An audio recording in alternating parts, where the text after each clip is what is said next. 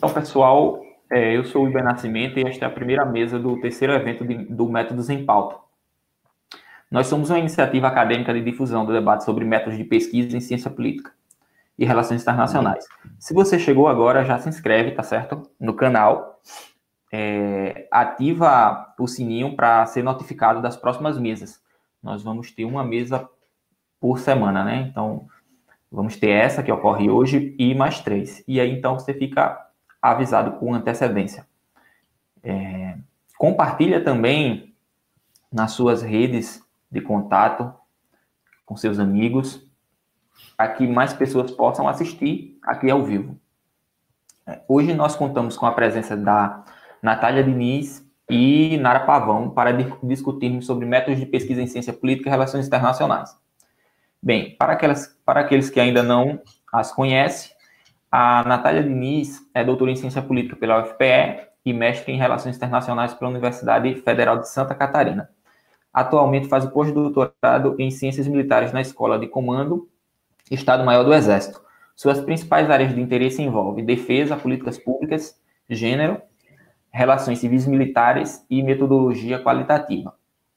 A professora Nara Tavão é professora de ciência política na UFPE, obteve seu doutorado em ciência política na Universidade de Notre Dame, e pós-doutorado no Centro de Estudos das Instituições Democráticas da Universidade de Vanderbilt. Possui mestrado também em ciência política pela Universidade de São Paulo. Sua pesquisa aborda temas relacionados à corrupção, comportamento eleitoral, opinião pública e política distributiva. Então, Natália e Nara, desde já eu agradeço a vocês por terem topado participar do nosso evento. É, muito obrigada pelo convite, Wilber. É, prazer estar aqui. Também agradeço o convite, é um prazer participar do evento com tantas pessoas tão renomadas comigo nessa, nessa jornada. É, nós vamos dar início à nossa mesa e a, a primeira apresentação vai ser é, a da Natália. Em seguida, nós vamos a, vai ocorrer a apresentação da professora Nara Pavão. É, e eu gostaria que vocês que estão aí no, nos assistindo anotassem tá, e fizessem questões, porque as duas participantes estão disponíveis para responder perguntas, né? O mais importante aqui é o debate. Então, não importa se você é de graduação, pós-graduação, é, professor, suas, suas perguntas vão ser avaliadas e anotadas aqui pela nossa equipe e contamos com a, a participação de todos. Ok? Então, Natália, eu te passo a palavra, pode ficar à vontade e fazer a tua apresentação. Legal, Wilber. É, bom, queria primeiramente é, falar boa noite para todo mundo que está nos ouvindo, né? Uh, agradecer a esse público, que o Wilber nos disse que por enquanto são 20 pessoas, mas acho que esse vídeo vai ter um alcance bem maior do que isso, né? Agradecer a todo mundo que vai nos assistir a posteriori também. É, agradecer a equipe do Métodos em Pauta, né? o convite do Antônio, em especial, é, lembrando da Amanda, que eu sei que integra essa equipe, do Rodrigo Lins, que é meu colega de turma. Uh, agradecer o Wilber, né, que também é o nosso moderador dessa noite, aí a Nara, a professora Nara Pavão, que está me acompanhando nesse dia, né. Uh, é uma honra, né, estar participando do evento e poder colaborar um pouquinho com essa discussão de de métodos que eu acredito ser muito importante. É, queria também ressaltar a grande importância da continuidade do evento, embora a gente esteja nesse contexto de pandemia, mas a gente ter essa terceira edição do evento nessas condições, online, mantendo agora o distanciamento, né, plataformas sendo utilizadas para um bom proveito e para o avanço da ciência. É, eu queria lembrar, né, agradecer aos meus colegas, né, Murilo, Mesquita e Nayana, que são dois que, que eu vou falar bastante né, nessa apresentação sobre um artigo em que eu publiquei em coautoria com eles. Então, desde já, agradecer e dizer, e dizer aqui que se eles estiverem nos ouvindo, que comentem, que fiquem à vontade aí se eu falar alguma coisa que não esteja de acordo com todos, que se coloquem de alguma forma aí no nosso chat para é, clarificar qualquer problema, ok? Ótimo. É, bom, então, como eu disse, É, essa apresentação ela vai se basear primeiramente né, no, nesse artigo que nós publicamos no ano passado, né, em 2019, na Moral Internacional, que foi a partir dele que acredito que o grupo no, me chamou, né? Foi a partir dele que Antônio começou os diálogos comigo, falando que havia feito a leitura do artigo, se interessado. Então, ele vai ser um pouco a base dessa apresentação. É, quero salientar que esse artigo ele foi elaborado com bastante respeito, cuidado por todos aqueles que publicaram nessa revista, né? São nossos mestres, né? São aqueles que nos ensinaram muitas das nossas bases.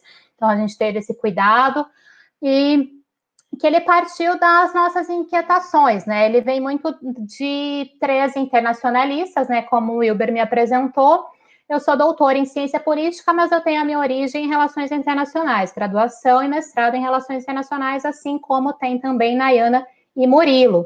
Então, nós chegamos na ciência política, nos deparamos com os métodos, fomos picados, né, pela mosquinha do, do método de alguma forma, e quisemos também participar dessa, dessa, dessa construção, né, desse debate.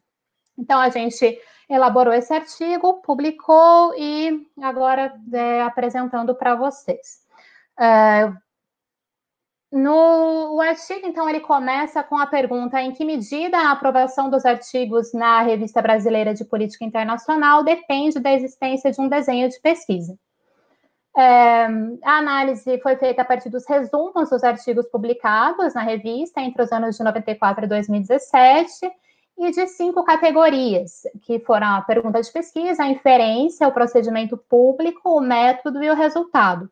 Essas categorias nós retiramos de KKV, né, Kinkelheim Verba, para a produção de inferências válidas. Eles fornecem né, no livro estratégias para a gente gerar inferências válidas a partir dos dados, tanto experimentais quanto observacionais.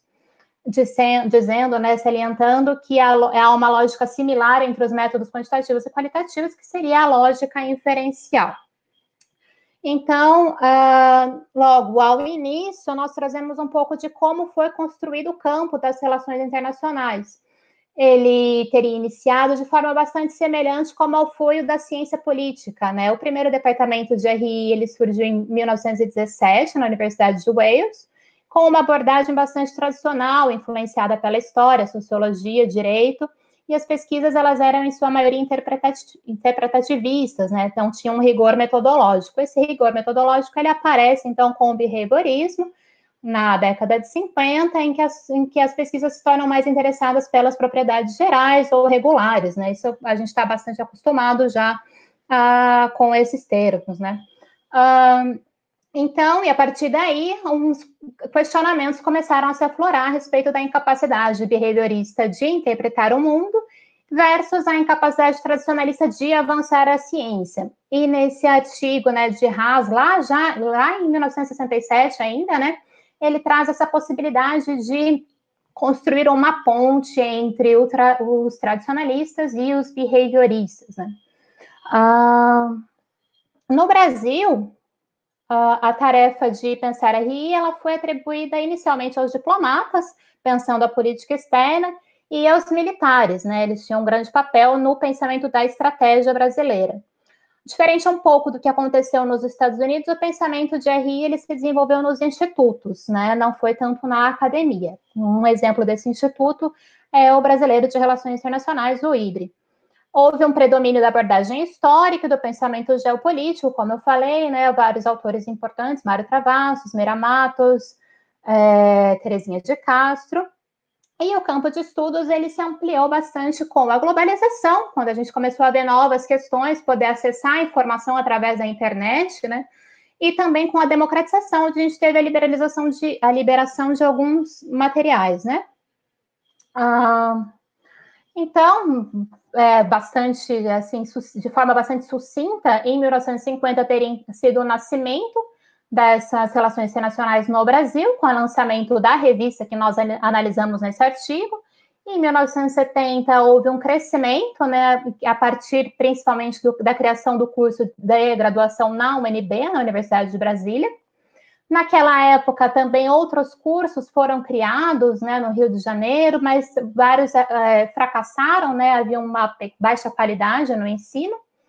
E São Paulo, naquela época, não mostrava muito interesse pela área, o que mudou bastante na década de 90 com a consolidação. No estado de São Paulo e o Sudeste é, foi onde houve a maior expansão dos cursos e pós-graduações.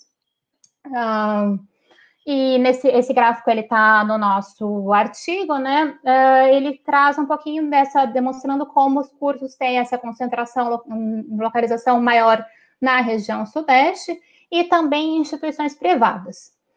É importante salientar que no decorrer de todo esse processo não houve uma configuração uniforme da disciplina. A resolução que instituiu as diretrizes curriculares de relações internacionais, ela chegou apenas em 2017 e também que o nosso corpo docente da, dos cursos de Relações Internacionais, ele é formado de forma bastante variada, né? Temos graduados em Ciências Sociais, Ciência Política, História, Direito, não há uma uniformidade nesse sentido.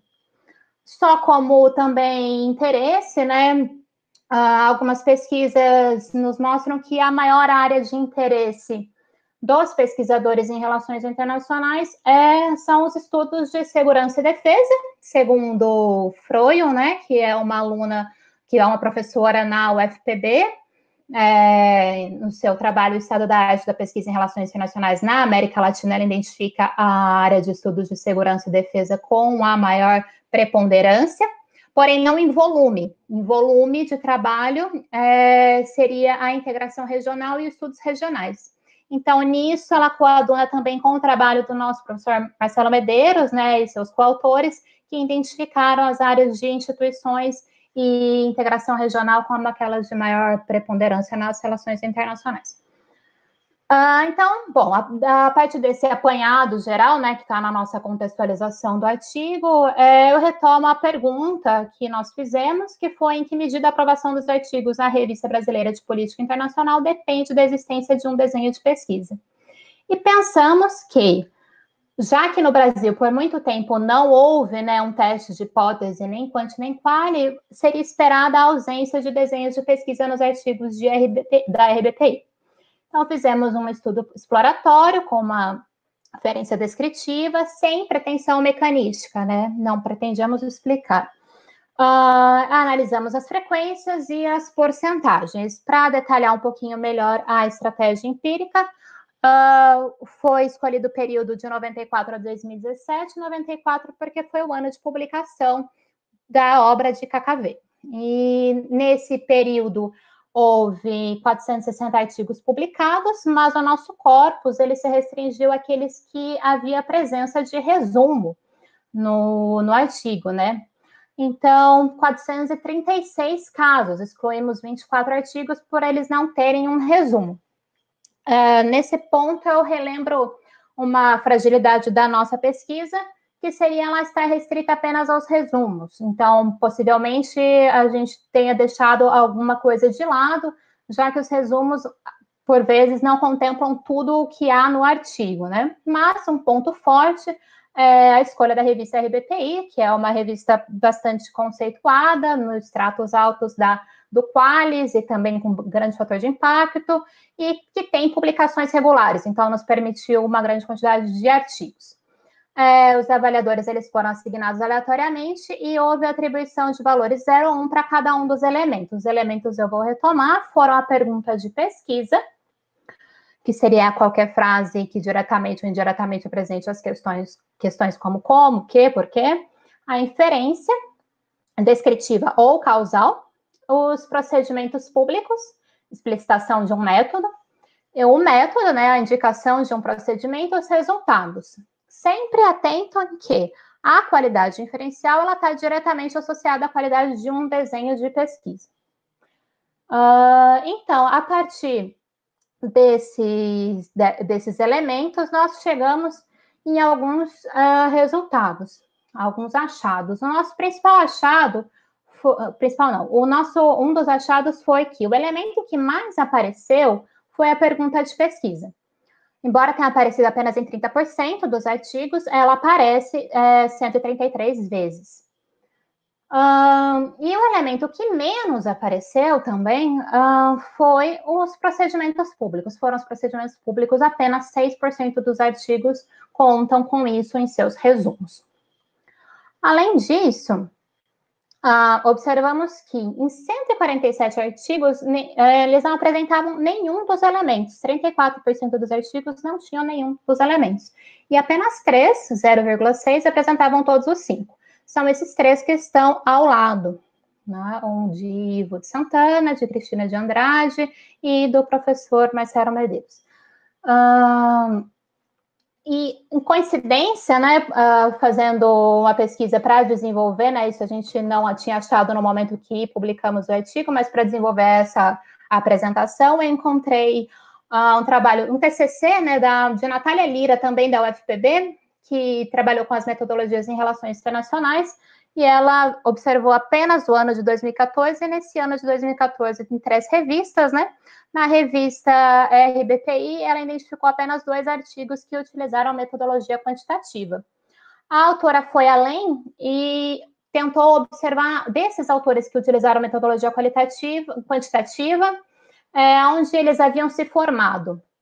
Ah, e encontrou que ambos haviam tido formação, né, passaram parte de seu tempo de estudos nos Estados Unidos. E isso vai também em concordância com um achado anterior, lá de 1999, do professor Vale Silva, que também avaliou a Revista Brasileira de Ciências Sociais e identificou que aqueles que utilizavam análise quantitativa tinham tido alguma formação nos Estados Unidos.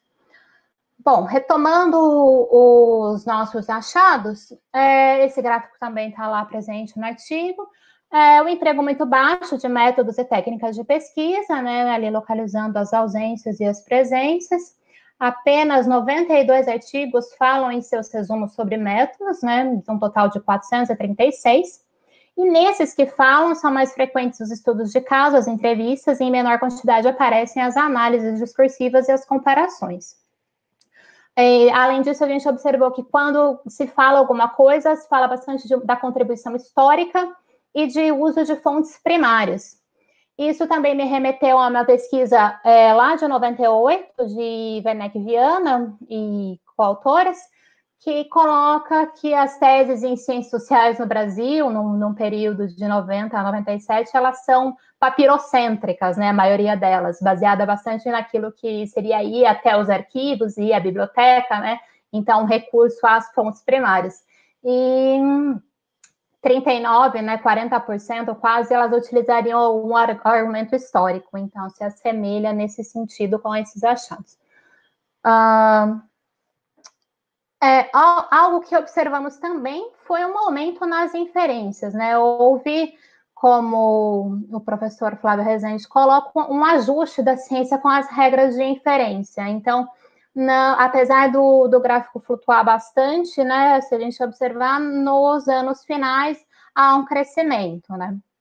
Então, a, é, coloco ali que é difícil afirmar que houve uma mudança nas práticas, mas uma possível tendência, né? E aí aqui eu já trago também esse gráfico que está no artigo do professor Flávio Rezende, né, do pluralismo inferencial na ciência política, que também analisou os o periódico Political Analysis e viu essa reta ascendente. Então, a atenção, né, ele coloca que a atenção crescente ao problema da inferência ela estaria associada com possivelmente uma maior centralidade da discussão de métodos que ela vem adquirindo com o tempo, né? O que implica em uma maior atenção e rigor na produção.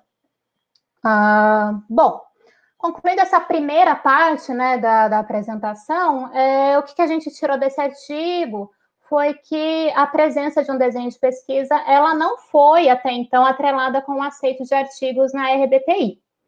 É, coloco não foi até então, porque pode ser a, passar a ser, né? E a importância de desenhos de pesquisa bem elaborados. Uh, e resumos também bem elaborados. Uh, o desafio seria, então, encontrar perguntas relevantes e desenhos de pesquisas robustos, especialmente né, diante dos fenômenos complexos que são as relações internacionais.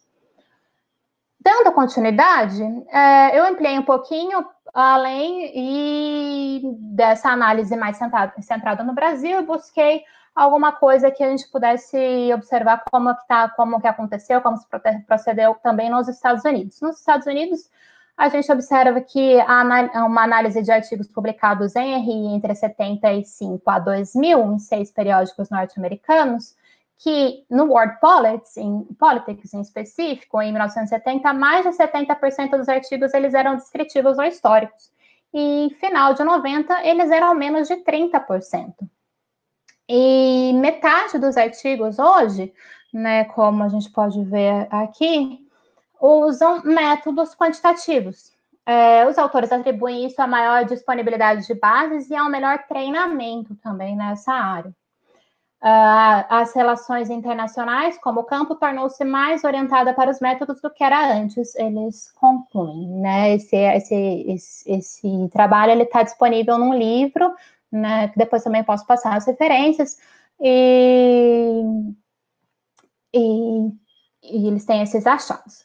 Bom, uh, no espectro da América do Sul, né, restringindo, é, chegando aqui mais próximo de nós, há uma análise bastante interessante que foi feita pelo professor Marcelo Medeiros e coautores, é, e nessa, nessa análise dos artigos publicados em RI entre 2006 e 2014, em 35 periódicos, eles observaram também um número, um, um, número ascendente de artigos quantitativos. E apesar de, de serem poucos aqueles em que eles conseguiram localizar o uso de métodos, apenas 12% tiveram uso, 12, quase 13% tiveram uso de métodos. Mas dentre esses há uma ascendência, né? Então ela está sinalizada aqui, e que os autores colocam a possibilidade de um turning point se de fato haveria uma, a ciência estaria caminhando nesse sentido, as relações internacionais estariam caminhando nesse sentido. É, fica uma dúvida aí pela, pelo tempo da análise, né? Tendo sendo necessária uma, uma análise que dê continuidade para ver como é que está tá sendo trilhado isso. Uh, uh, já Uh, aí saindo um pouquinho, né, pegando um pouquinho da ciência política, que, que talvez fique mais para a professora Nara, mas é, trazendo aqui algum, algum detalhe só, que eu achei bastante interessante essa pesquisa, é uma, foi feita uma análise de 2.200 artigos em 10 periódicos de ciência política norte-americana, e investigaram é, paralelamente os cursos de graduação de 30 departamentos. Então, isso eu achei bem, bem significante, no sentido de que é, eles observaram que dois terços dos departamentos exigem que os alunos façam cursos de estatística, enquanto apenas dois departamentos exigem cursos em métodos qualitativos. Ah, é, embora os métodos quantitativos estejam em ascendência, a gente sabe que na área de relações internacionais em específico, os métodos qualitativos continuam bastante utilizados. Então, essa, essa disjunção, eles colocam essa disjunção entre a alta proporção de pesquisas realizadas com métodos qualitativos e a proporção relativamente baixa de cursos oferecidos nesses métodos. Então, eu coloquei aqui, só para não esquecer de comentar, é, algumas iniciativas importantes nesse sentido que tem, tem sido desde 2003 a, a APSA, por exemplo, com o Methods Café, em que eles é, tratam sobre observação participante, análise de discurso, entrevistas, também o Instituto, né, que está ali na fotinho, o Qualitative and Multi-Method Research, uh, a IPSA, né, é, trazendo também algumas contribuições, né, alguns é, tracks, né, então, com linhas mais qualitativas recentemente, e outras iniciativas também de treinamento, né? Porque esse treinamento ele é fundamental em ambas as áreas, né? E nós, nós temos um bastante importante feito pelo MQ, né? Na UFMG. E o Métodos em Pauta também não deixa de ser uma oportunidade da gente discutir métodos e aprender um pouco mais. Já me encaminhando para a, as, as conclusões, né? Dois pontos que eu gostaria de salientar antes de encerrar, né, e de, depois deixar esses pontos um pouco em aberto para a gente ter mais discussão, né, fomentar essa discussão após a apresentação, seria que eu considero de bastante relevância. O primeiro deles é a transparência. é, a gente encontrou no nosso artigo uma baixíssima quantidade de transparência. Na, os artigos, eles não estão, ao, ao, menos em seus resumos, identificando o, como é que eles fizeram as suas pesquisas. Então, é um dever dos estudiosos revelarem seus dados, teorias, metodologia, a fim de que seus pares possam examinar as evidências, entender os processos e avaliar os resultados. E lembrando que transparência, embora seja, né, a gente conheça o protocolo TIE, seja um pouco mais simples, né? Parece mais palpável fazer isso na, quando a gente utiliza métodos quantitativos. Método, quando a gente utiliza métodos qualitativos, dados qualitativos, observações também são possíveis de serem é, transparentes, né? Lembrar que dados qualitativos são entrevistas, são anotações de campo, são mapas, são imagens, né? Essa foto ao lado representa isso, né? É, todos esses tipos de dados, eles devem também ser disponibilizados, uma vez que a transparência, ela auxilia na, na compreensão e avaliação dos achados, ela facilita a comunicação das ideias, ela facilita o, acúmulo de conhecimento, então, importante lembrar que há repositórios específicos para dados qualitativos, né, como esse que eu coloco aí na tela, né, o Qualitative Data Repository, e que, como coloca a Moravsky e vários outros, né, a pedra, nosso próprio professor Dawson, né, a pedra angular dessa revolução é a transparência da pesquisa. É, algumas questões podem até surgir, né, ficam a partir daí, né, o que, que essa transparência implica para as formas de análise que não são estatísticas, como obter transparência e cumprir as obrigações éticas e legais. Nesse sentido, eu lembro da, da, do Comitê de Ética né, no Brasil, né, dos comitês de ética nas universidades, da Plataforma Brasil, a importância de quando a gente revelar um, uma entrevista, ter a o sigilo, a confidencialidade daquelas pessoas que não, não é, se predispuseram a colocar seus nomes, né? Então, algumas questões ainda em aberto, né? Até porque essa questão é bastante nova para os qualitativistas, mas de tentar dar continuidade, né? Tentar é, seguir se indagando, mas é, num caminho produtivo. E o outro ponto já para chegar ao fim da minha fala, e aí agora um pouquinho também do que há nas RI além disso, né? É uma discussão um pouco mais crítica sobre metodologia. E nisso eu coloco, trago aqui dois livros que foram lançados pelo Laboratório de Metodologia da PUC do Rio de Janeiro. Uh, esses livros são bem recentes e eles trazem o papel político da metodologia. E e é importante ressaltar, né? Porque os métodos de pesquisa eles carregam, eles promovem, eles excluem algumas realidades potenciais. É isso que eles relembram nesses livros. São vários capítulos em que a gente observa que uh, há uma virada etnográfica nas RI, uma possível virada etnográfica nas RI. E nisso eu lembro, por exemplo, que esse ano foi o primeiro ano que na, na Summer School, na IPSA, houve uma linha de pesquisa em que ela se, em uma linha de, de cursos, né? Que ao final ela se, se terminou com uma, um curso sobre etnografia, foi pelo primeiro ano que isso ocorreu. Então, há uma possível virada etnográfica nas RI e dando maior centralidade para as vidas, para as experiências, né? E essa necessidade de resgatar os apagamentos da história por meio de pesquisas que questionem sistemas de classificação e representação. Muito disso surgiu nas relações internacionais a partir de algumas abordagens feministas. É, feministas como Cynthia Lowe, que no seu livro colocou, por exemplo, é, olhou para as ausências, né? É, ela se questionou onde é que estavam as mulheres em diversas relações políticas internacionais, é, tanto militares quanto diplomáticas, olhando, é, sentindo essa falta, né? Uh, então, uh, essa importância né, de pensar a construção de categorias de maneira a não essencializar. A importância, e também, é, como pesquisador, né, não esquecer da importância de explicitar os nossos pontos de partida né, de pesquisa, de localizar de onde vêm esses pesquisadores. É isso que eu deixo aqui como uma, um ponto para a gente conversar, a gente pode conversar também de todos os demais, mas essa possível, essa, esse encaminhamento que as RI também traz, né? Esse, esse pontinho diferencial que a, que a ZRI coloca como crítica. É, bom, uh, eu encerro, eu fico por aqui, eu agradeço essa primeira parte. Aqui está o artigo em que, que, que a gente que eu comentei no início e fico à disposição aí para responder os questionamentos o que, que a gente puder conversar continuidade. É, obrigado, Natália, por sua apresentação. É, eu gostaria de lembrar a todos que todas as indicações, tanto da Natália quanto, quanto da professora Nara, vão estar disponíveis na descrição desse vídeo e a gente vai disponibilizar ele, que ele fique permanente, né? No nosso canal. Então, agora a gente vai passar a palavra para a professora Nara Pavão. É, boa noite a todas e a todos. É, muito obrigada pelo convite. É, obrigada, Amanda, que fez o convite. É um prazer estar aqui com o Wilber, com a Natália. É, enfim, é um prazer grande para mim falar sobre esse tema, que é um tema que me interessa.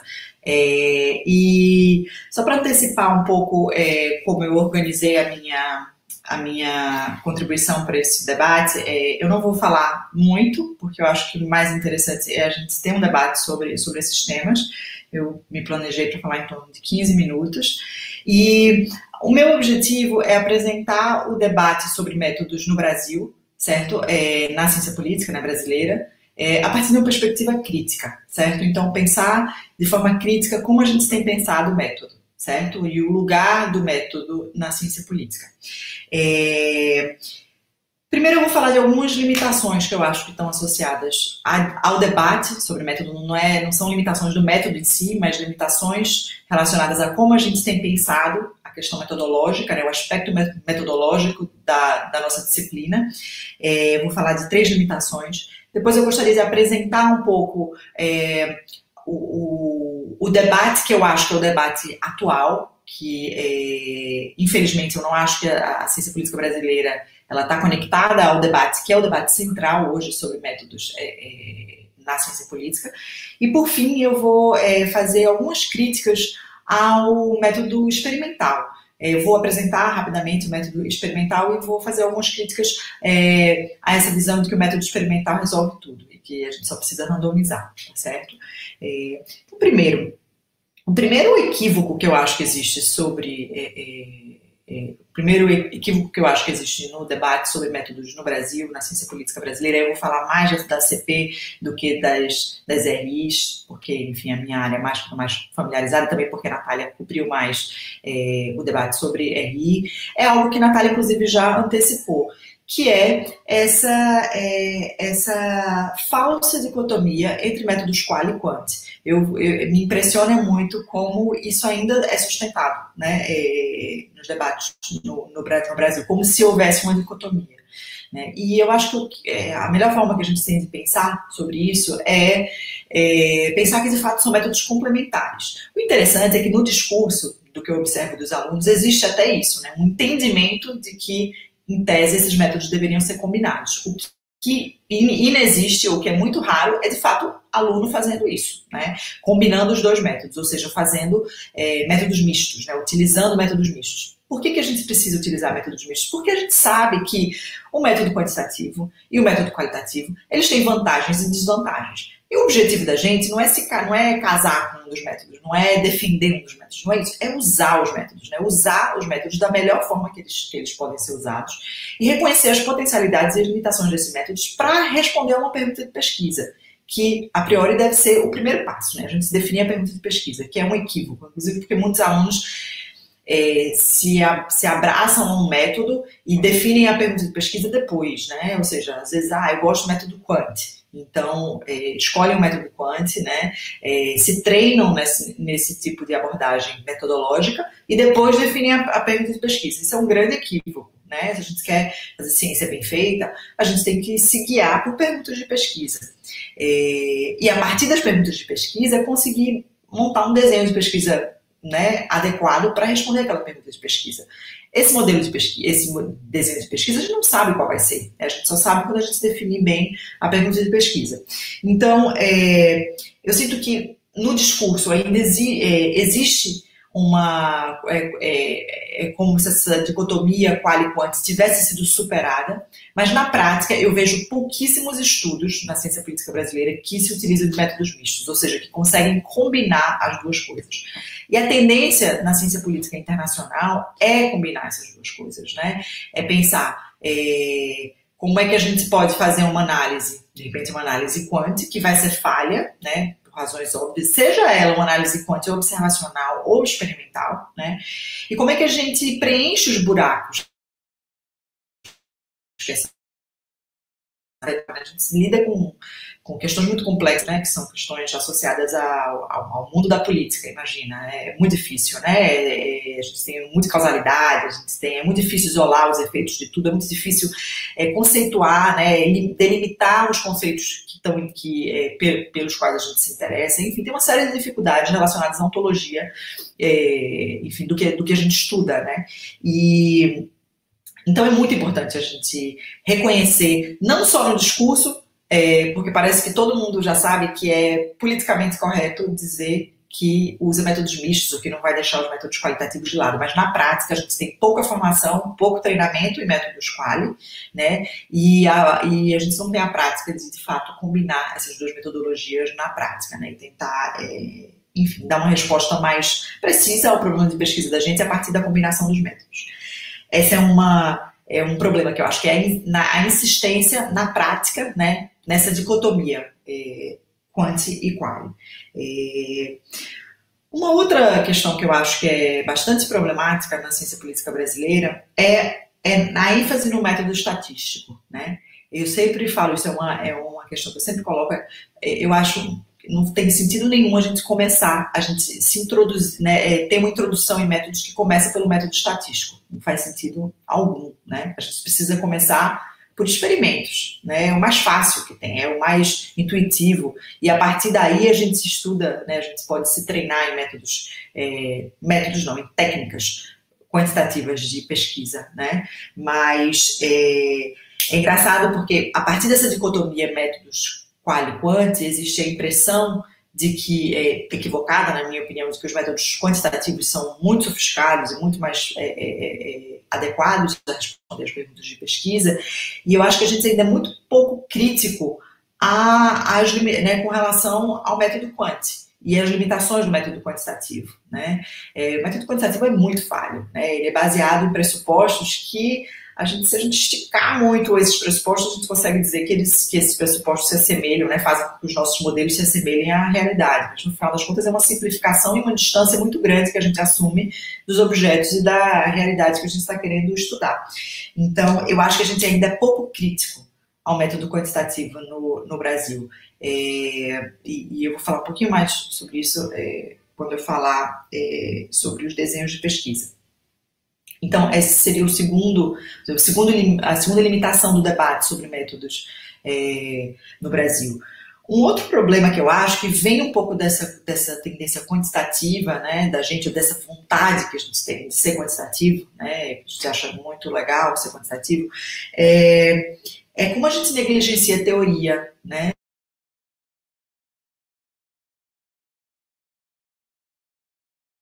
política boa sem teoria. É, por quê? Porque a gente vai precisar, no mínimo, mensurar algo, né? E para a gente mensurar algo, a gente vai ter que entender o conceito disso, né? A gente vai ter que entender, a gente vai ter que pensar em teoria, a gente vai ter que é, fazer com que essa teoria se aproxime do objeto de pesquisa. E como é que a gente faz isso? Através de modelos teóricos, né? Então, os modelos teóricos, os modelos formais, por exemplo, eles têm um papel muito grande, eles vêm da, da teoria né? É, e eles exigem um conhecimento de teoria muito grande. E para que a gente faça é, ciência boa, né, a gente precisa de teoria, a gente precisa de uma formação teórica forte. Isso eu não estou falando, quando eu falo teoria, eu não estou falando de estudar Maquiavel, estudar é, Rousseau, é, é, enfim, é, teorias que não são, ou seja, teorias mais clássicas. Não que eu não acho que a gente precisa disso, a gente precisa, certo? Mas o tipo de teoria que eu estou falando é teoria empírica, né? teoria testável.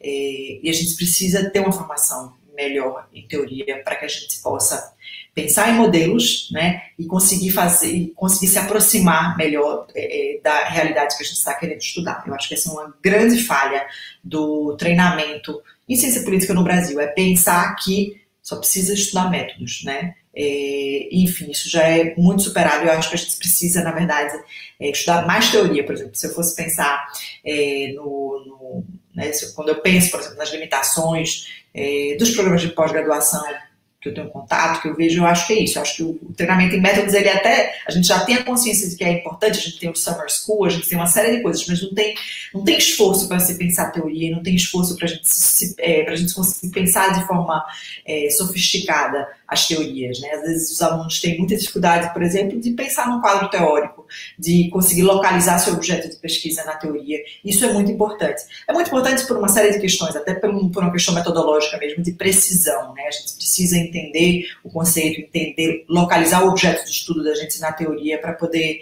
é, avançar. É, mas também a, a teoria ela serve né, para a gente pensar em modelos teóricos e modelos é, é formais, né, que, ajudam, que fazem com que a gente, com que a teoria não se distancie tanto dos objetos. É, então eu acho que isso é, um, é uma questão importante. É, deixa eu só ver quantos minutos eu já falei. Tá, 10. É, então, esses são os. Eu acho que essa é uma caracterização crítica que eu faço é, do debate sobre métodos no Brasil, na ciência política brasileira. E aí o que eu acho que é o seguinte, essas, essas três falhas que eu identifiquei, que não são as únicas, mas são as que eu consegui pensar mais, eu acho que elas desviam a atenção do debate de métodos para a questão crucial sobre o debate de métodos no mundo inteiro, que é a questão do tipo de inferência e do tipo de desenho. O debate atual é, de métodos, ele se encontra, é, ele se debruça sobre o tipo de inferência, não é mais dicotomia qual-quant, teoria ou método, não é mais isso, certo? O debate é o tipo de desenho, né? É o, é o, na verdade, é o tipo de modelo de inferência que a gente vai fazer.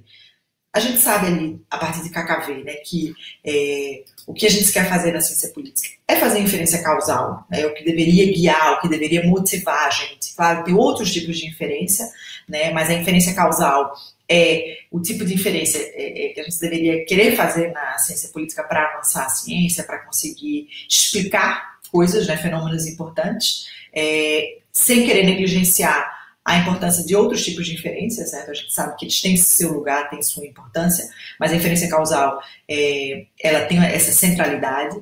E aí o debate é, metodológico que existe no mundo inteiro é o debate a respeito do tipo de inferência, do, dos dois modelos de inferência. Né? Por um lado, a gente tem o que a gente chama de inferência baseada em desenho, né? É, que é, vamos dizer, a inferência, é, que eu acho que é o tipo de inferência mais rigoroso, vamos dizer, o tipo de inferência. É, é, é a inferência mais rigorosa que a gente pode fazer na ciência política, que é a inferência que ela é baseada em desenhos que representam, que são experimentais ou que se aproximam dos desenhos experimentais. Né? E aí a gente tem dois tipos né, de desenhos, é, dois tipos de inferência baseadas em desenho. Né?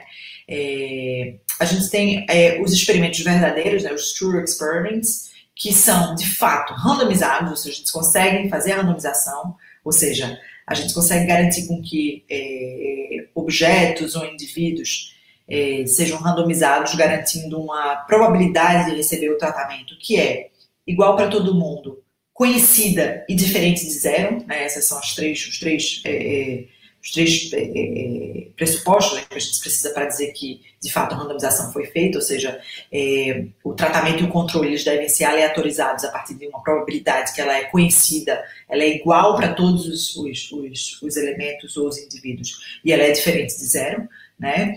É, a gente sabe que nem sempre a gente consegue fazer essa randomização verdadeira, né? ou essa, que a gente consegue fazer esse experimento verdadeiro, se aproximar do experimento verdadeiro, e aí surgem, por exemplo, os experimentos naturais, que não são randomizados pelo pesquisador, ou seja, a gente não garante essa probabilidade de antemão, mas a gente consegue é, mostrar que o tratamento e o controle, eles são como se fossem randomizados, né, é o pressuposto do, do as if, né, como se fosse randomizado, é, esses são os experimentos naturais. E a gente tem uma terceira categoria de inferência baseada em desenho, que são baseados nos quase experimentos, que não são randomizados, né? É, mas a gente consegue se aproximar, vamos dizer, da, da, da randomização. Né? A gente consegue é, garantir com que a gente consegue fazer, é, pensar um desenho ou fazer um tipo de análise, é, como por exemplo o diff and diff, o, a, o, a regressão descontínua, a gente consegue simular um ambiente de quase randomização. Né? É, então, se a gente pensar em, em inferência baseada em desenho, é isso que a gente está pensando. Experimentos verdadeiros, experimentos naturais ou quase experimentos. Isso é que virou, na verdade, o, vamos dizer, o, o modelo a ser seguido né, na ciência política. É, a gente tem um outro que é a inferência baseada em modelo que aí é um pouco é, a inferência que a gente está, quem estuda métodos quânticos, quem estuda estatística, está acostumado, que é a inferência baseada em modelo, né?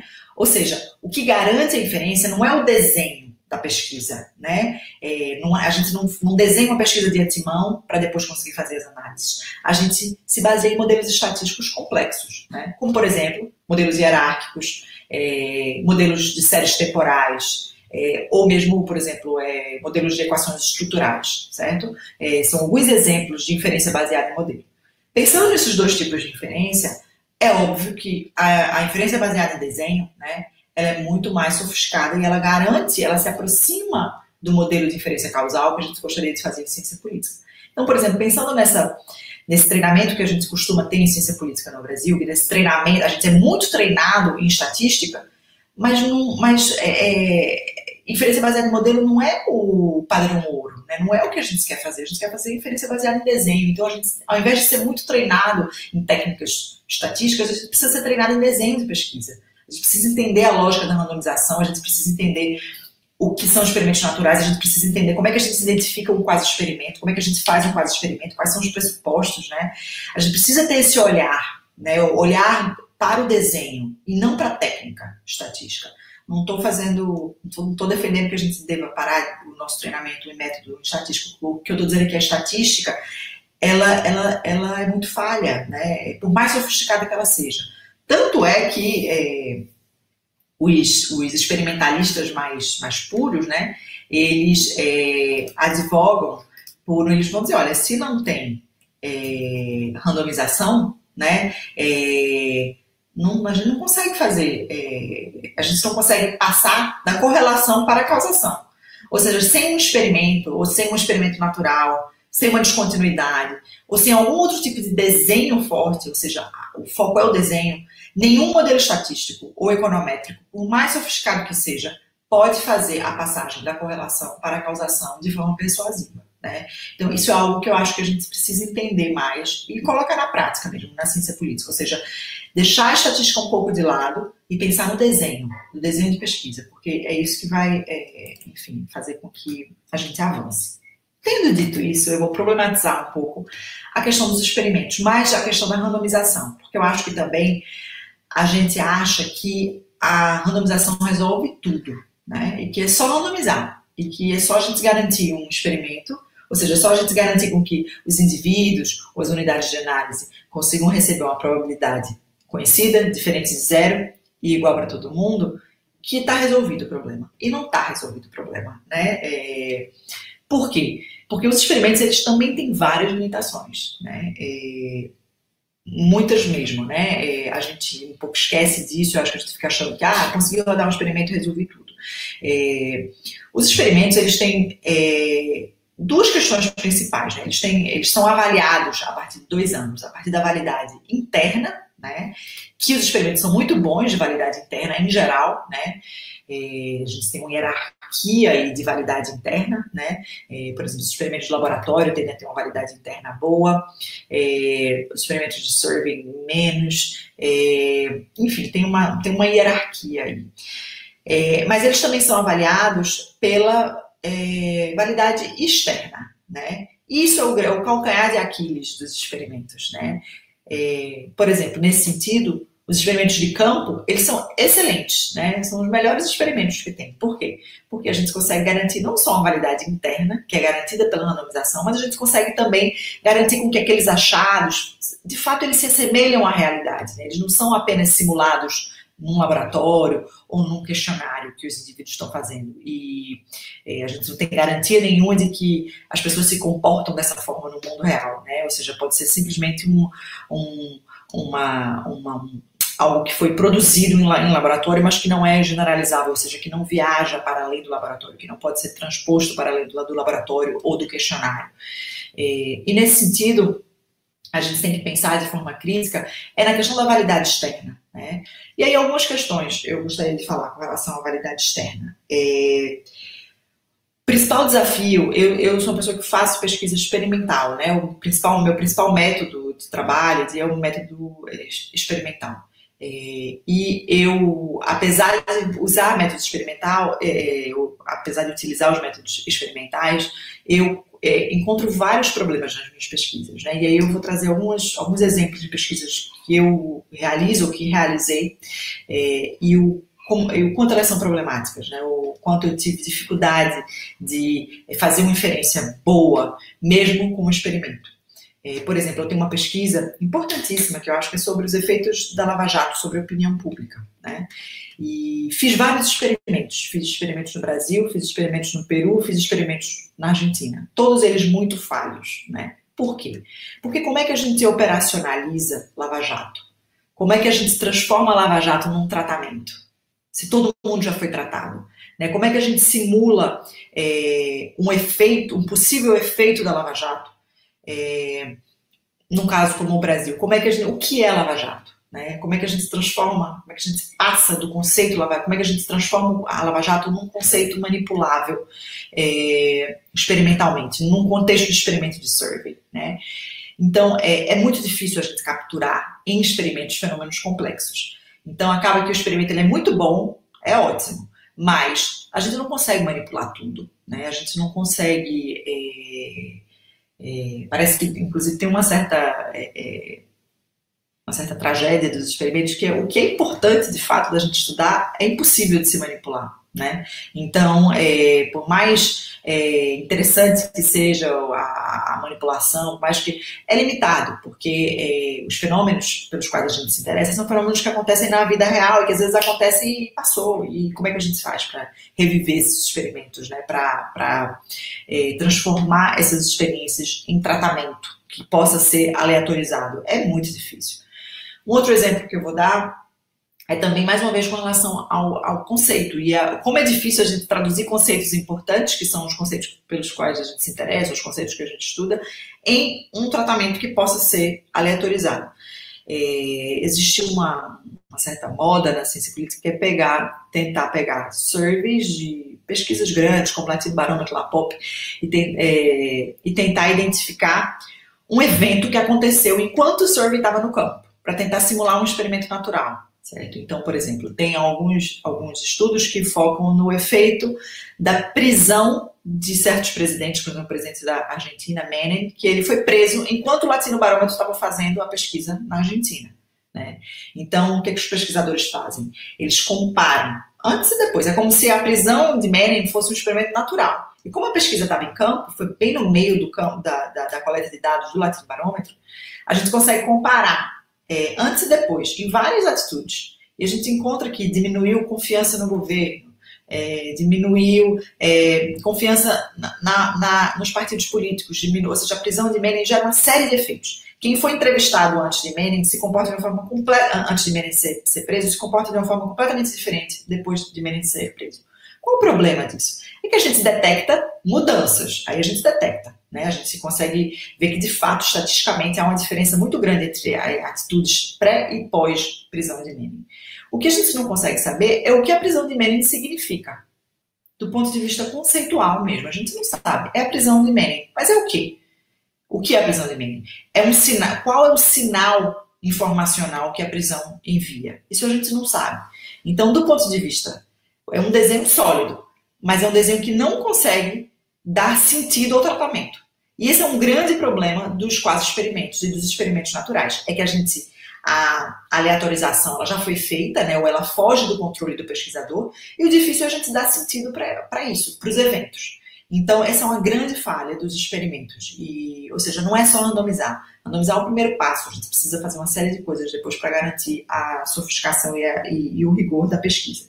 E um outro problema dos experimentos, que eu acho que está relacionado a fazer experimento no Brasil, é a questão do comitê de ética. A Natália também falou um pouco sobre isso, é, mas é a dificuldade que a gente tem de fazer experimentos no Brasil. É, há um, eu tive uma experiência é, negativa com o, o o Comitê de Ética da UFPE, porque é muito lento. É, ou pelo menos era quando eu tentei, que foi em 2018.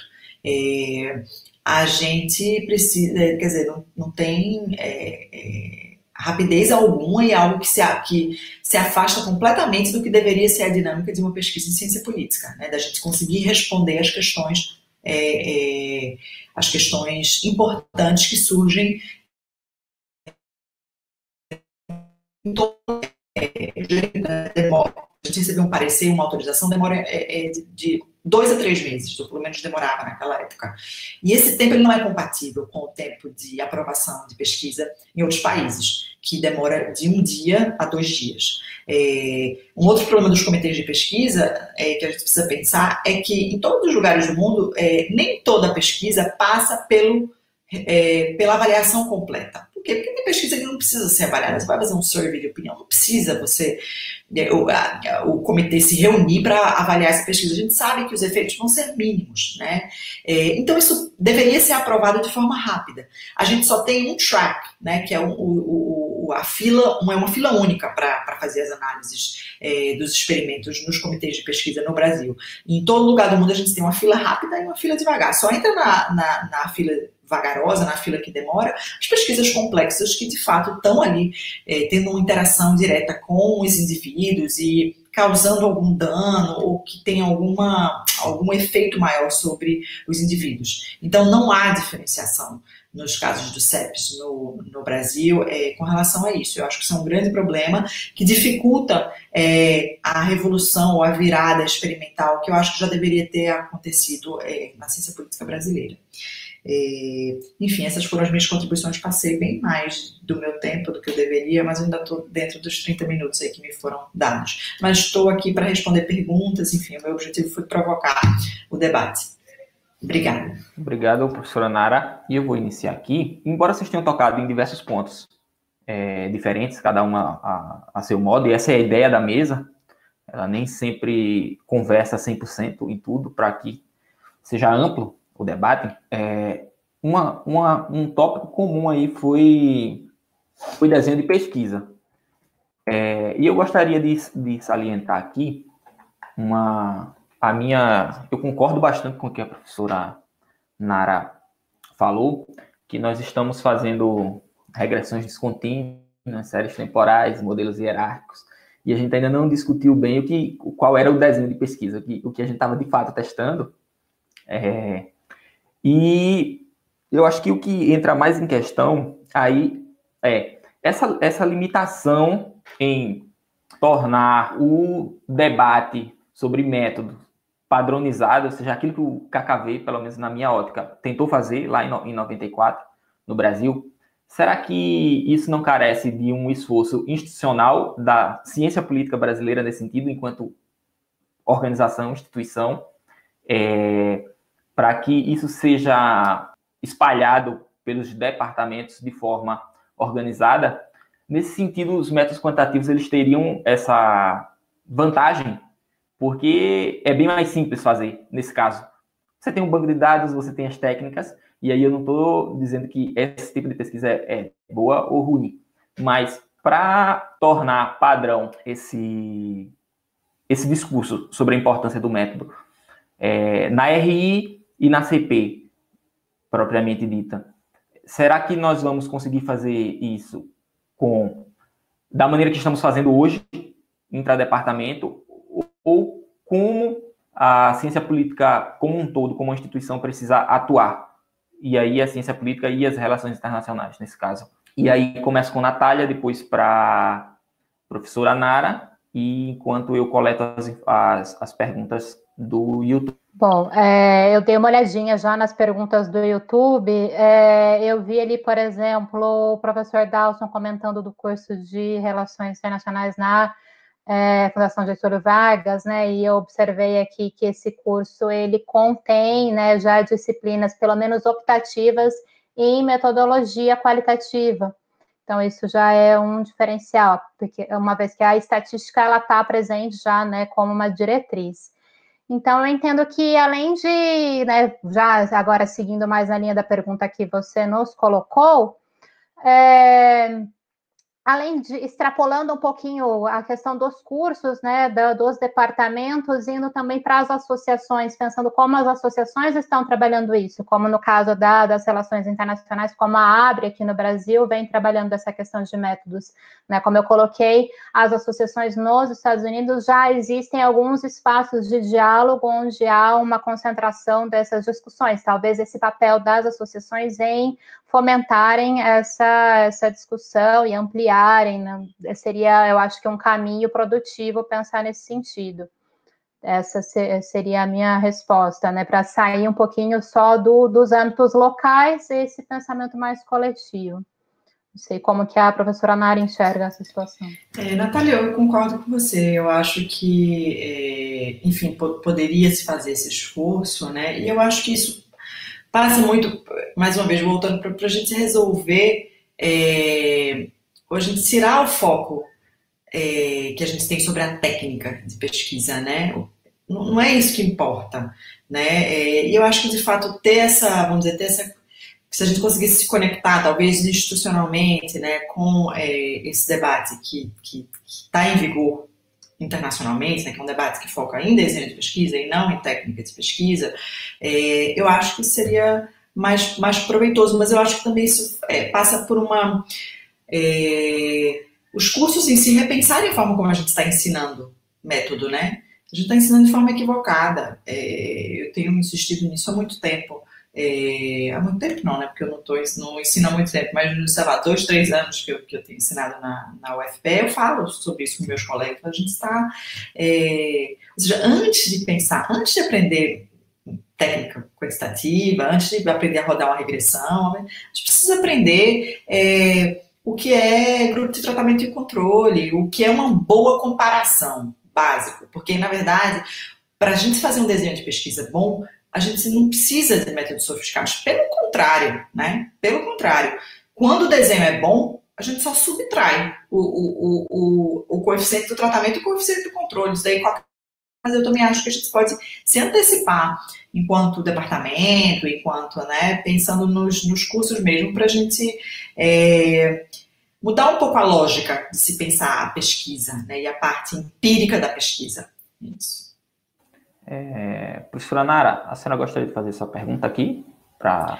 Ah, pronto, prefiro fazer. Natália, eu fiquei muito chocada de saber que só 30% dos artigos apresentam uma pergunta de pesquisa.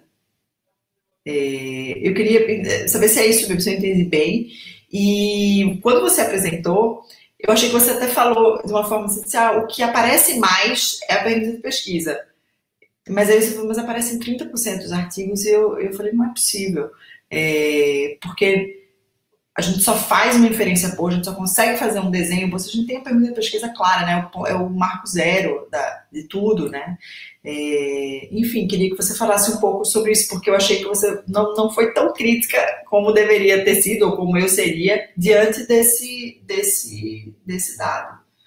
O que explica isso? É, realmente, é um dado que assusta bastante, né? É, é assim, a gente, o que explica talvez, a gente pensou primeiro na questão dos resumos. Resumos mal elaborados podem explicar parcialmente isso. Pode ser que essa pergunta apareça à continuidade, esteja ali na introdução em algum outro momento. Nós focamos a análise só nos resumos por uma questão de tempo, então talvez ela apareça mais adiante. Uma outra questão que existe nessa revista que também a gente lembra, é que ela não é formada só de pesquisadores, né? Tem muitas pessoas que publicam ali que não, que são diplomatas, que, ao menos ao, no início né, da revista, hoje não nem tanto, mas ali em 1994, naquele início, havia muitas, pesqui muito, muitas pesquisas que não eram, né, muito, muitos artigos que não eram de pesquisadores e talvez não tinham essa, esse entendimento de que, que é uma per pergunta de pesquisa.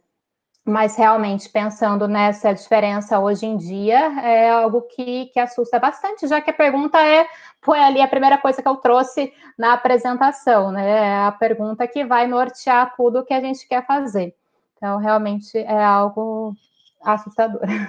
E também, e ao mesmo tempo, também me assusta o fato de, não, como eu trouxe já na apresentação, o fato de não haver a declaração dos procedimentos, né? A gente não sabe como é que, que foram feitas, às vezes, como é que se chegou àqueles resultados, né? Ok. É, gostaria de recomendar para as pessoas que estão acompanhando o chat que existe um tipo de pesquisa dessa da Natália e dos colaboradores dela, feita para a ciência política, é, um pessoal lá de Alagoas, em colaboração com Recife, tem um aplicou um desenho similar a esse somente para as áreas de pesquisa de ciência política, é, para umas quatro ou cinco revistas. A gente vai deixar na, na descrição também. Mas vamos lá para o YouTube. É, temos alguns blocos aqui. É, para Natália Diniz. Natália, é a pergunta do Ian Rebouças. O cenário que você pintou é preocupante para as RIs. A partir disso, como orientar os cursos de RI para formarmos alunos mais preocupados com análise empírica e metodologia rigorosa? Que Ian, né? Que, que você falou. Isso. Ian, Ian Rebouças. Ah, bom, o que, que eu diria para o para o Ian Rebouças, não, infelizmente não conheço, não sei se faz parte de algum corpo docente, me desculpa pelo meu desconhecimento, mas é, como eu orientaria os cursos de relações internacionais para formar alunos mais preocupados, é isso? Uh, bom, eu acho que a, a fala da professora Nara é bastante importante também, né, no sentido de que não é só, não são só os métodos que importam. Se eu, se eu pintei esse cenário catastrófico, é importante lembrar que as teorias também são parte fundamental dos nossos trabalhos. Então, é, que esse cenário não seja tão, tão ruim quanto talvez eu tenha pintado. É, mas que a importância do rigor ela vem a partir do que eu quis trazer é da formação, né? A gente precisa de formação, de treinamento na área. Se, enquanto a gente não tiver a formação, e, e eu acho que além da formação, é, que eu, eu, estava pensando enquanto a professora Nara estava falando, na, na questão da colaboração. A gente não. É, os, os, quem, quem é formado em relações internacionais, quem está cursando relações internacionais, não tem obrigatoriedade de saber tudo é, não tem obrigatoriedade de saber estatísticas a fundo, que é bastante difícil. Muitas vezes a gente entra no curso de relações internacionais porque a gente tem familiaridade com história, com geografia, não tem familiaridade com matemática. Então, a importância da gente ter esse diálogo também dentro da universidade com outras, outras cursos que possam colaborar com as nossas pesquisas. Então, acho que é importante também caminhar nesse sentido, bastante colaborativo. Eu responderia dessa forma. Ok. Professora Nara, é, o Vinícius Silva elaborou a seguinte questão. A questão de estudar as teorias empíricas não se tornaria superficial quando pensamos num programa de graduação ou pós, devido à gama quase interminável de perguntas e objetos a serem estudados? Ou isso seria mediado, por exemplo, hipoteticamente, pela área de concentração de cada programa em específico? Veja, é, eu acho que tem, duas coisas aí. Tem é, o debate sobre se estudar, é, é, ou da gente se treinar, aprender a ler, aprender a, vamos dizer, navegar teorias empíricas, né, e avaliar essas teorias do ponto de vista lógico e, e do ponto de vista da, da, da, sustentação empírica que elas, que elas têm. Eu estou falando mais desse tipo de teoria. Isso não quer dizer que a teoria clássica, a teoria não empírica, não importe, certo? Importa porque ajuda a gente a entender é, do ponto de vista histórico, é, quais são os debates que guiaram é, a, o pensamento político. Né? É, é importante para a gente, enquanto é, cientista político, conseguir isso, conseguir localizar, conseguir entender o desenvolvimento da nossa disciplina, como foi que a nossa disciplina surgiu, quais foram as questões, como é que você pensava a política é, antigamente e, e como, como que a gente chegou até hoje. Eu, quando eu falo de teorias empíricas, eu acho que, tudo bem, tem uma vasta gama de, de, de perguntas de pesquisa, né? Mas o que eu estou falando não é que a gente precisa conhecer todas as teorias empíricas que são importantes para a gente responder a todas as possíveis perguntas, não é isso. Mas é da gente entender o que é uma teoria e entender é, qual é a função da teoria na pesquisa empírica. É mais nesse sentido, ou seja, não é que a gente precisa ler, por exemplo, toda a teoria democrática empírica, ou que a gente precisa. Não, porque como você falou, é, Vini, existem várias perguntas de pesquisa, né? Então a gente pode se interessar por qualquer per pergunta de pesquisa. Agora, a gente precisa, em termos de formação, o que eu chamo a atenção é da gente entender o papel da teoria empírica. Importantíssima. Independente do desenho de pesquisa, independente do tipo de inferência que a gente faz ou do modelo de inferência que a gente faz, é, é importantíssimo a gente é, de aprender mais teoria, no sentido de aprender qual é o lugar da teoria na pesquisa empírica. Eu acho que é importante a gente estudar a teoria pensamento político também, entender um pouco o desenvolvimento histórico da nossa, da nossa disciplina. Mas eu acho que a nossa introdução teórica, ela é muito focada nisso, né? É, em teorias, é, é, enfim, abstratas, né? teorias que não são empíricas e que não são testáveis. Isso, muitas vezes, eu acho que gera um certo, uma certa aversão dos alunos à teoria. Como se é, o fato da gente é, é, enfim, estudar muito esse tipo de teoria, né, pelo menos na minha formação de ciência política, é, minha formação de ciências sociais na UFPE, a minha graduação, a gente tinha isso, Maquiavel, é, é, Maquiavel, Hobbes, Rousseau, é, não estou diminuindo a importância desses pensadores, né, mas, do, mas do ponto de vista, eles não, eles não geraram teorias que são testáveis empiricamente ou que são específicas para estudar fenômenos específicos ou para que a gente possa derivar hipóteses dessas teorias. Então, eu acho que elas são importantes mas a gente precisa também dar um passo de pensar em teorias empíricas e pensar qual é o lugar da teoria na nossa pesquisa empírica. Porque se, se a gente quiser fazer pesquisa boa, pensando mais no nível da pós-graduação, mestrado e doutorado, a gente não pode deixar de entender o lugar da, da teoria. Foi mais nesse sentido. Ok, vamos para mais um bloco, para uma pergunta mais para a Natália Diniz. A pergunta é da Ana Carolina Assis. Boa noite, Natália. Vocês olharam para a formação dos autores? Algumas revistas de RI exigem doutorado, mestrado, mas também permitem, permitem que personalidades relevantes para a área também publiquem na revista. Isso pode apontar para o fato de que alguns autores não têm a formação acadêmica que permita ter maior rigor metodológico. É, eu acho que isso eu já respondi um pouquinho na outra pergunta, né? Na, na pergunta da professora Nara sobre a talvez essa falta de, da, do rigor, né, de não fazer o desenho a partir de uma pergunta de pesquisa, e sim, nós observamos, mas não observamos, é, não, não chegou a ser relatado no artigo isso, mas nós tínhamos isso como ciência por conhecer a revista, então, de fato, a RBPI foi uma revista que, no, no início, houve bastante essa presença de de, de artigos em que não eram necessariamente de pesquisadores de ciência política, relações internacionais, e alguns deles nós acabamos excluindo, porque alguns desses artigos eles não têm o resumo, né? Então eles acabaram sendo excluídos, mas é, possivelmente existem outros nesse, nesse arcabouço, mas nós não fizemos uma análise detalhada dos autores e autoras. Isso não foi feito. E eu agradeço a pergunta da, da colega Ana. Ok, temos mais uma pergunta aqui para a professora Nara Pavão, é, da Mariana Menezes. Você fala que entender o método experimental deveria vir antes, por ser mais intuitivo. Sinto que aqui, contudo, experimentos são vistos como distantes da realidade. Queria que você comentasse sobre isso. É...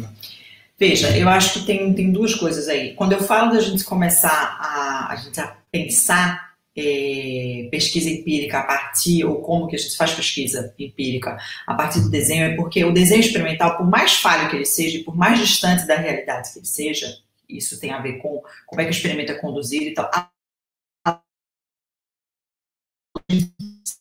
lógica experimental.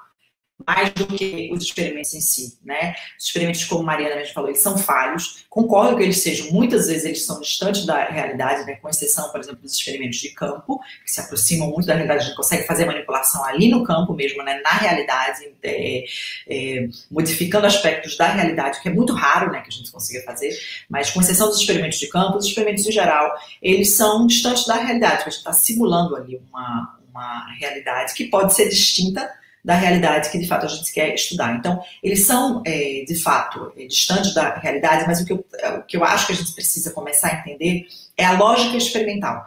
Porque a lógica experimental é o melhor tipo de comparação que a gente pode fazer. Né? E a gente, é, enfim, quando a gente pensa em um método comparativo e tal, que está na essência do, do, debate metodológico que a ciência política fez, é, o pro, grande problema é, da inferência e tal é como é que a gente faz comparação boa, né? Como é que a gente faz comparação rigorosa?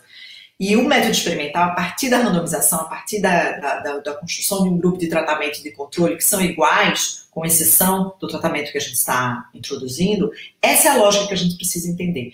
Por que, que eu falo isso?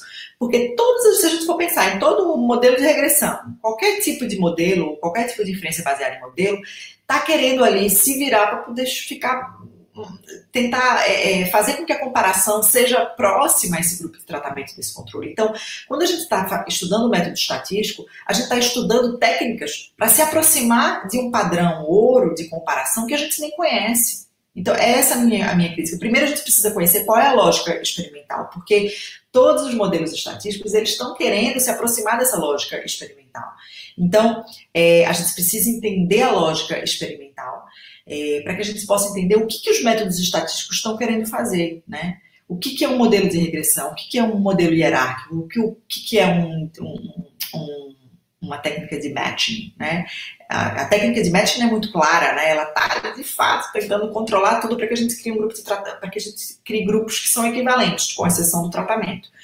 É, então, a gente precisa entender a lógica experimental. E, a partir disso, a gente precisa ser crítico com relação aos experimentos, mesmo, como eles, é, é, como que a implementação na prática dessa lógica experimental, que faz muito sentido, como é que ela é equivocada e como que ela pode gerar problemas. Então é mais isso com relação à lógica experimental. Ok, Natália, temos mais aqui, o pessoal está participando bastante. É, agora vem do Murilo Mesquita. Natália, como esse problema da complexidade, com esse problema da complexidade causal em RI, como você pensa o problema do nível de análise na tua pesquisa? É possível resolver esse problema a partir do método?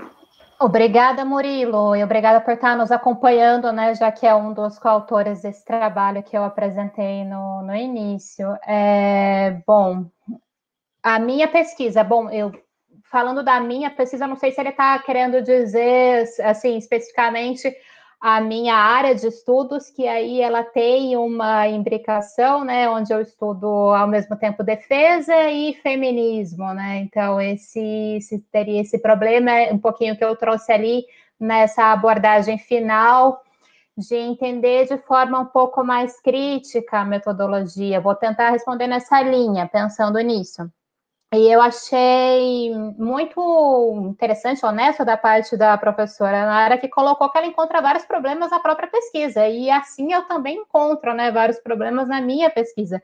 Na minha pesquisa de, da tese, né, eu utilizei o process tracing, né, na ideia de tentar desvendar esses, abrir né, essa caixa preta da causação, tentar desvendar, encontrar as evidências mas é uma estrutura bastante positivista, né? A gente sabe que ela tem um rigor para ser feito, ela tem as etapas a serem seguidas, o que, de certa forma, é, pode até ser criticado por algumas correntes feministas que entendem isso como bastante limitado, né? Não está conseguindo a, a observar todas as outras correntes que estão acontecendo ao mesmo tempo mas isso não deveria ser um problema. Ser também, é, e foi por isso que eu trouxe no finalzinho ali, inclusive, o texto da Caprioli, que é uma feminista positivista.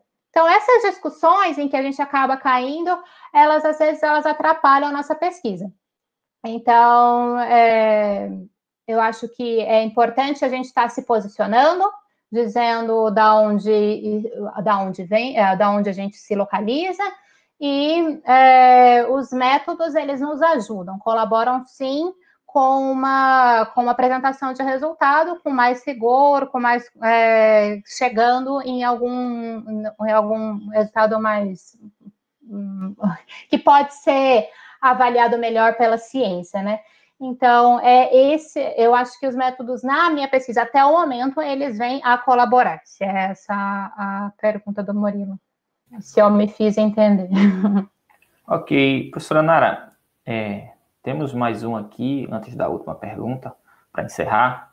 É, Joaquim Meira, que, para a professora Nara, Joaquim também conhecido como Joca, vocês acham problemático que o foco em experimentos e quase experimentos acabe inibindo perguntas de pesquisas interessantes que não possam ser respondidas de maneira, de maneira causal? É, oi, Joaquim. Eu acho que sim, acho que é bastante problemático. Sou muito crítica a isso também. É, eu acho que, é, enfim, a pergunta de pesquisa ela deve ter primazia, né, é, sobre o método, sobre, né, é esse que deve ser o comprometimento, até porque eu, eu fico pensando nas pessoas que não, não seguiam por uma pergunta de pesquisa, deve ser um saco fazer pesquisa, né? Imagina, é, se você não tem, né, se você está ali em busca de identificação o tempo todo, de uma descontinuidade, de uma...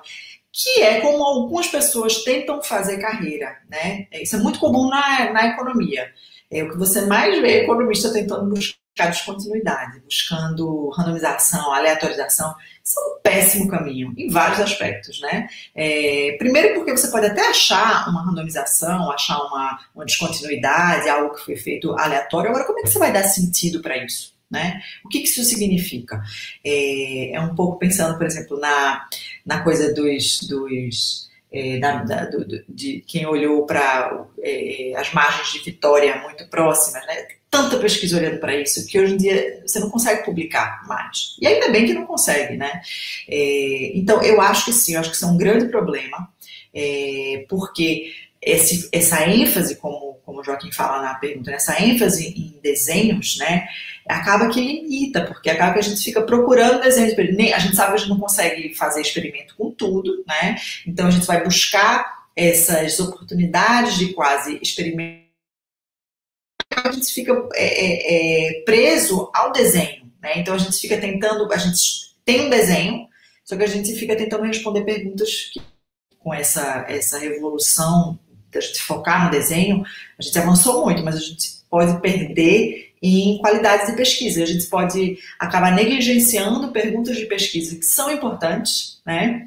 mas que não tem descontinuidade, não tem a aleatorização, a gente não consegue fazer um quase experimento com elas, ou não consegue um experimento natural e não consegue randomizar. O que, que a gente faz com essas perguntas? Na minha opinião, a gente tem que responder de formas observacionais, não precisa ser de forma experimental, a gente precisa responder. Então, eu acho que, é, por isso que, enfim, quando eu, quando eu oriento, quando eu penso é, com os meus alunos, ou quando eu dou curso com relação a isso, pensar na pergunta de pesquisa. É isso que vai definir, porque ninguém consegue escrever uma, uma tese de doutorado é, sem ter um envolvimento com a pergunta de pesquisa. O primeiro passo é pensar numa pergunta de pesquisa que seja interessante, que seja relevante. É, a ordem deve ser essa, né, em termos ideais, principalmente quando a gente está se formando. Né? Isso é muito importante, a gente saber a diferenciação. Quando a gente está se formando, fazendo mestrado, doutorado, a gente está aprendendo a fazer pesquisa. Então é muito importante que é, a gente siga esse passo a passo. Pergunta de pesquisa primeiro, teoria, é, depois o método, né, o desenho.